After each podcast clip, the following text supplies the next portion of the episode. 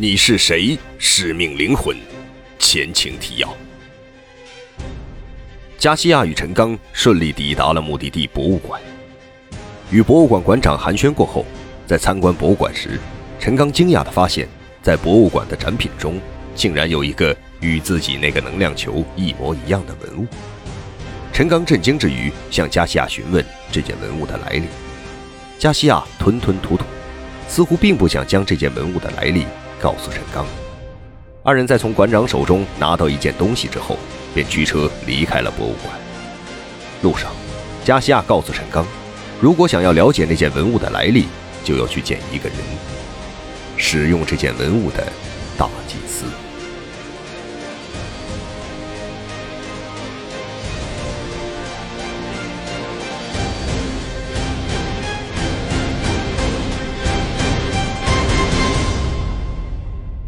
第三章九，宗教祭祀。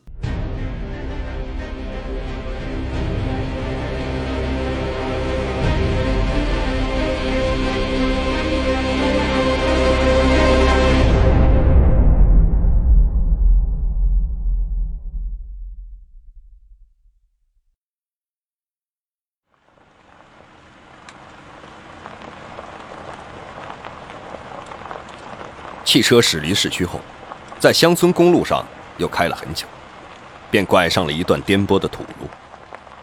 又行驶了几十分钟，终于停到一所乡村的石头房子前。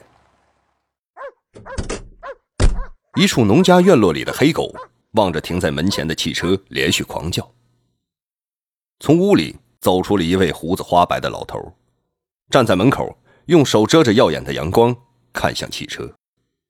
加西亚走下汽车，那条黑狗跑上来，摇摆着尾巴扑向加西亚。加西亚蹲下身子，用手轻轻地抚摸着黑狗的头，嘴里说着话。黑狗围着加西亚又蹦又跳，很是亲昵的样子。陈刚坐在车内，看到这一幕，内心猜想，这家主人一定和加西亚很熟悉。他也可能经常来此。这家人与加西亚到底是什么关系呢？陈刚脑中画了一个大大的问号。加西亚与站在门口的老者一边说话，一边向陈刚摆手示意他下车。坐在车内的陈刚用手指了指那条黑狗。显然，加西亚领会了陈刚的意思，对那只黑狗说了几句话后。黑狗便摇起尾巴，也不再虎视眈眈的冲着陈刚吠叫了。陈刚下车后，老人主动走向前，握着陈刚的手，说着一些陈刚听不懂的话。老头说完话后，看向了加西亚。加西亚将老头的话用英语翻译过来：“他是我爷爷，我向他介绍你是从东方中国来到墨西哥的。”对美洲文明很感兴趣的旅游者，也是我的朋友。他说：“欢迎你到家里做客。”这一天来，陈刚与加西亚除了在那个玛雅博物馆休息片刻之外，几乎都用来赶路了。就连吃饭也只是用干粮充一下饥而已。此时的陈刚感到肚子咕噜噜的直叫。加西亚的爷爷做了一顿算是丰盛的晚餐。这顿饭对于陈刚来说算不上可口，但饥饿一向是厨师的最好帮手。吃罢饭的陈刚感觉上下眼皮一个劲儿的打架，他努力驱赶着瞌睡，令自己精神起来。加西亚倒是很精神，一直与爷爷好像研究着什么重大的事情。二人说话的表情一直很严肃。陈刚在他们谈话的时候几次瞌睡起来。加西亚看到陈刚的样子，就将他安排到屋子中休息去了。躺在床上的陈刚，想振作精神，将博物馆中看到的那个展出的被加西亚叫做天象仪的东西，和自己在俄罗斯遇见加西亚后发生的每一个细节整理出来。可是瞌睡最终还是占了上风，他还是慢慢发出了均匀的打鼾声。不知什么时候，陈刚睡觉屋子的门轻轻的被推开了一条缝隙。加西亚站在门口，望着正在沉睡的陈刚。他看了一会儿，确认陈刚已经睡熟之后，便走进屋子，蹑手蹑脚的向陈刚走去。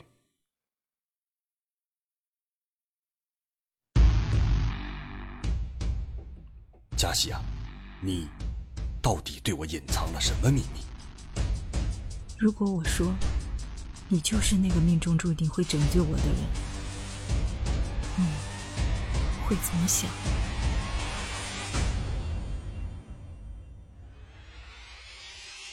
一件古老的神器，福尔曼。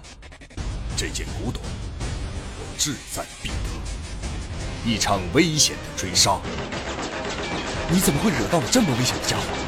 一次命运的安排。我一直在等待一个从东方到来的男人。一张熟悉的面孔，陈先生，你是礼堂中的那个人吗？欢迎收听《你是谁？使命灵魂》第三章《美洲玛雅之谜》，作者王金，由徐淼播讲。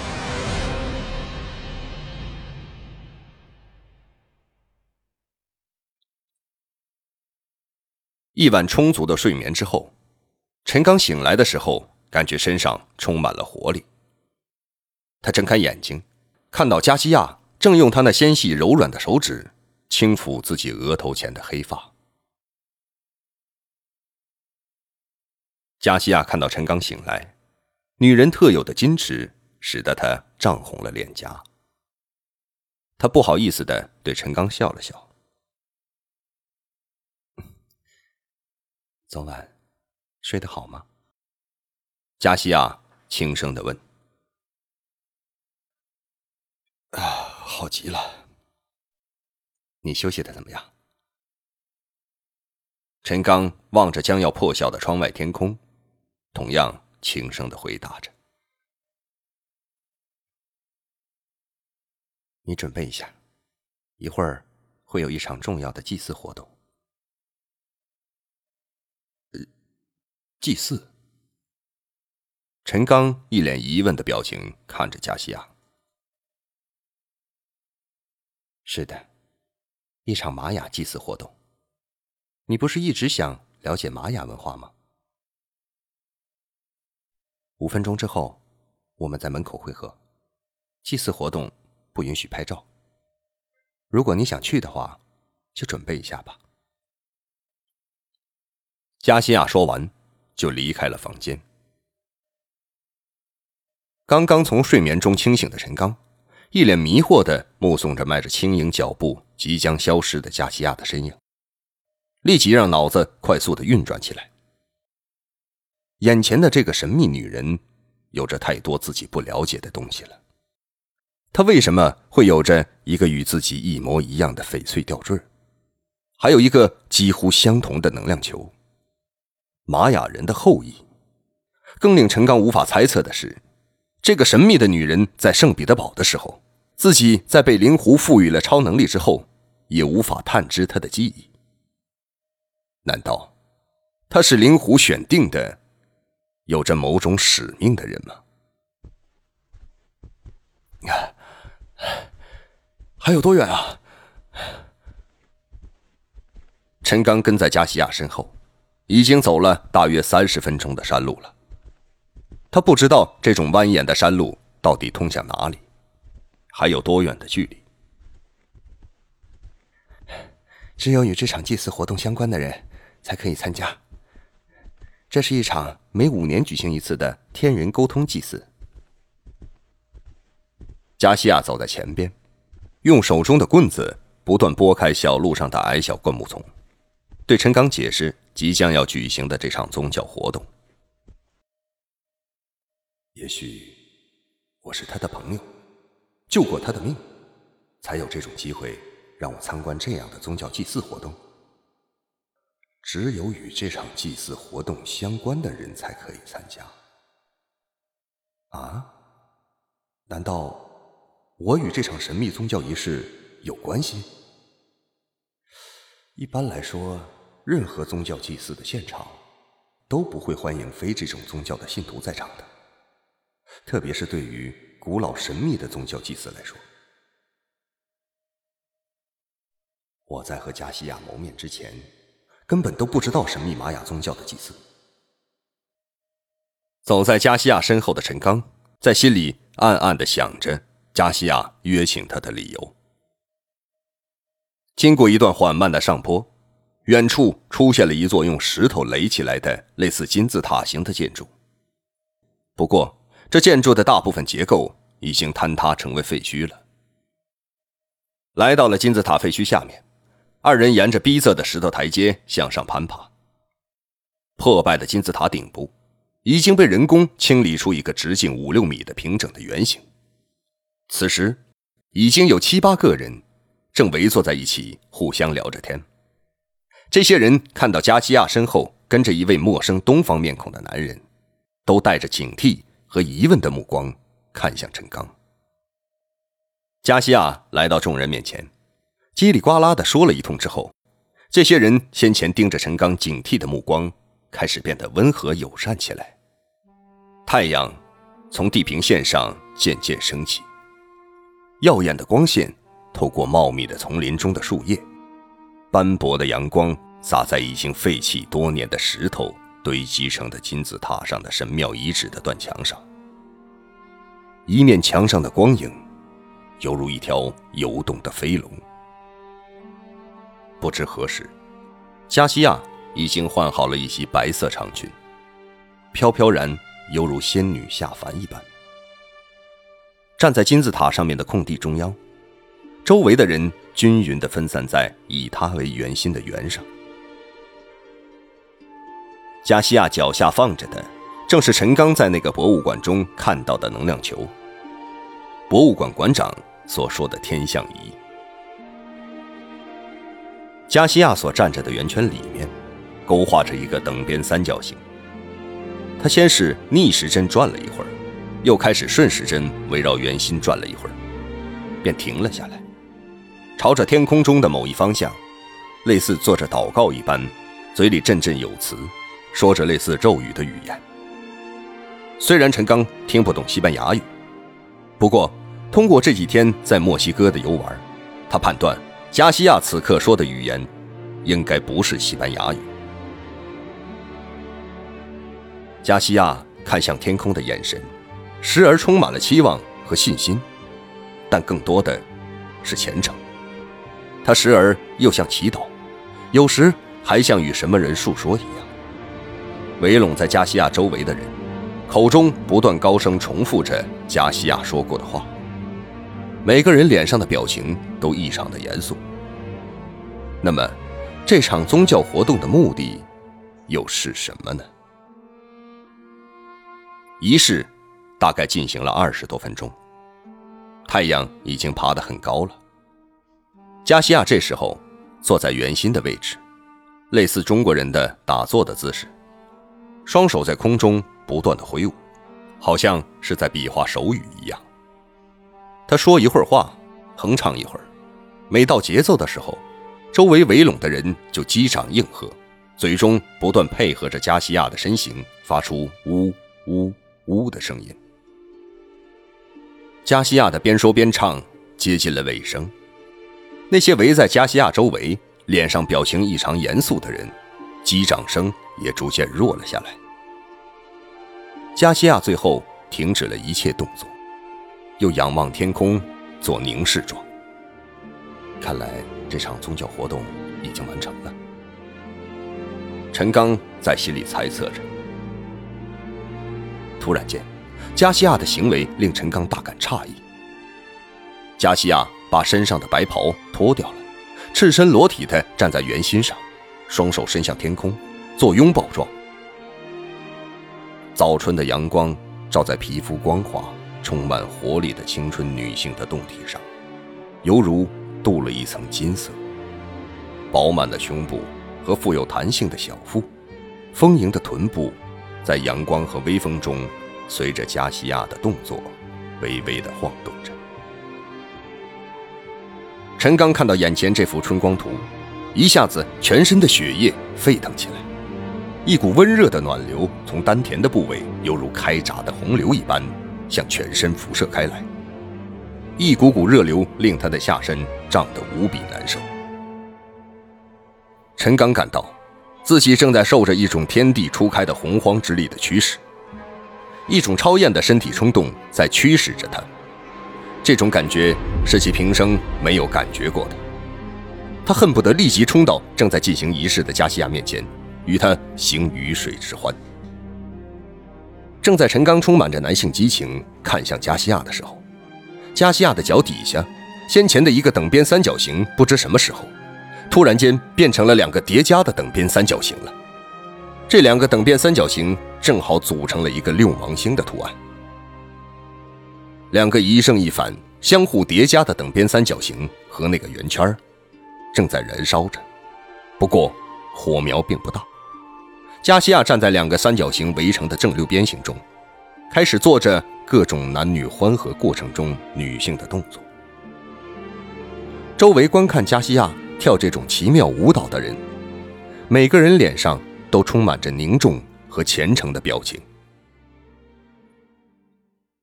当陈刚看到六芒星的时候，想起自己的那个能量球在发光的时候，黑色的金属底座上就有很多等边三角形。那个底座上的球形在发出蓝色光芒的时候，好像会自己旋转，里面有很多类似小星星的东西在转动，其中就有一个很多小星星组成的等边三角形光带。他在敦煌野窟的那些壁画中也看到过一个等边三角形。陈刚清晰的记起，在那次狂风暴雨的湖面上，利用雷暴为能量球补充能量的时候，自己看到过，在底座里面有两个叠加在一起的等边三角形——六芒星。陈刚曾经问过他的收藏界朋友，这个六芒星代表着什么意义？自己也翻阅过很多次资料，查过六芒星的寓意。六芒星最早的记载出现在各个文化中。尤其以印度和犹太民族以及神秘宗教萨满教的文献中提到的比较多。六芒星在古代的印度是一只神秘宗教的符号，正三角代表男性的男根，倒三角则代表女性的生殖器官，两个等边三角形的叠加代表男女相合，男女结合会产生神奇的力量。中间围成的正六边形，象征着产生万物之门，寓意女性是这个世界的主宰力量。后来，这个神秘宗教传到中国，叫谭崔。这个名字的发音来自于一个印度单词的音译。不过，犹太民族对这个六芒星的认识，显然和印度的神秘宗教有很大区别。他们称呼这个六芒星。为所罗门的封印，也叫大卫星，是犹太教的经典标志。犹太教认为，全世界只有犹太民族是真正的神的正宗传人，而萨满教则认为这个标志拥有神秘巨大的力量。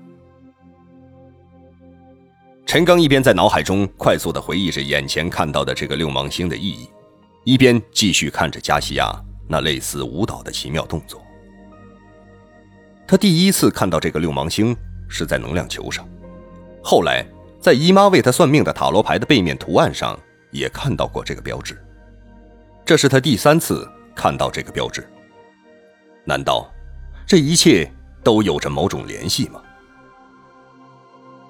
加西亚终于停下了动作，向着太阳和天空的某个方向做出类似拥抱的姿势之后。便穿上了早晨从他爷爷家出发前的服装。他将放在圆圈中心的能量球重新包裹好，放在双肩包中，背在后背上，向众人一一告别。先前围拢在加西亚周围的人上前将燃着的火焰用土灭掉，彼此好像谈着什么事情。这些人互相说着话的时候，眼睛还不时地偷偷瞄着陈刚。不过。现在这些人的眼神中已经没有了敌意和警惕，貌似还多了一些崇拜的成分。在加西亚做着宗教活动的时候，陈刚好像被忘记了一样，没有人注意他的存在。那些人都将注意力放在了加西亚身上。这会儿，这些人好像突然想起他来了，都转过身看向陈刚站着的位置。众人此时看着陈刚的目光和先前刚到时的眼神已经完全不同了，他们以崇敬、向往的眼神注视着他。加西亚也完全恢复了刚才祭祀时候的状态。他走出圈外，望向陈刚的眼神中，含着脉脉深情，而又些许害羞。加西亚和那些人又说了几句话，便拉着陈刚的手，向来时的方向走去。众人目送着二人远去。